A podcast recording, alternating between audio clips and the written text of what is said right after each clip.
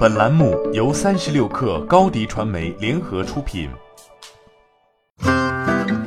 本文来自腾讯科技。美国奈飞公司引爆了一场原创影视网络视频服务革命，引发越来越多的科技巨头和好莱坞公司涌入网络视频市场。之前，奈飞已经是一家全球化公司，服务覆盖了全球大部分国家地区。据外媒最新消息，奈飞十二月十六号提交的一份监管报告显示。该公司正在加速海外增长，亚太业务在过去三年中是所有地区中会员人数和收入增长最多的地区。据国外媒体报道，在周一提交的一份 8K 监管报告中，该公司在明年一季度公布2019年第四季度收益报告之前，提供了其国际业务的详细信息。该报告首次按地区披露收入和视频会员情况。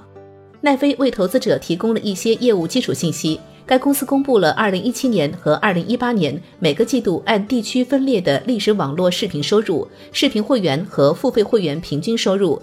奈飞也囊括了2019年前三个季度的三个数据。数据显示，奈飞目前视频会员的九成增长来自于美国以外地区。在奈飞的国际业务版图中，亚太地区业务规模最小。从2017年第三季度末到2019年第三季度末，奈飞收入增长了百分之一百五十三。在此期间，会员人数增长了百分之一百四十八。欧洲、中东和非洲的增长也在加速。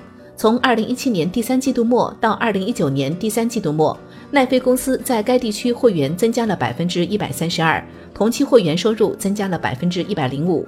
在拉丁美洲，该公司称其覆盖了百分之三十三的宽带家庭。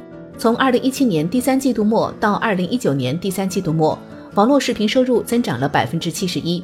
在此期间，视频会员人数增长了百分之六十一。随着网络视频业务变得越来越拥挤，奈飞正专注于美国之外的国际业务。奈飞开创了原创影视视频的商业模式，获得了巨大的成功。如今，大量的公司开始模仿奈飞。今年十一月份，好莱坞巨头迪士尼以及苹果公司的网络视频服务已经上线，其中迪士尼的视频软件下载次数在启动一个月内高达两千两百万次。表现令人吃惊。ATNT 旗下的华纳媒体公司、康卡斯特、NBC 环球公司也将推出视频服务。另据外媒报道，在亚太地区，奈飞已经开始通过降价吸引用户，其中在许多国家推出了会员价格优惠一半左右的移动版会员。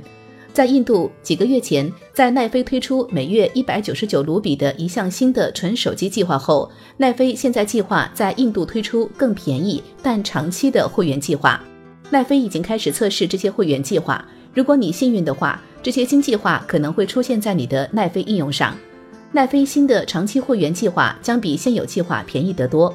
需要指出的是，在包括印度在内的亚太互联网市场，包括苹果公司在内的美国互联网公司一般单独制定相对优惠的地区性价格。美国市场一般十美元左右的互联网内容会员，比如网络视频、在线音乐服务。游戏内容会员价格在这些地区显然太高。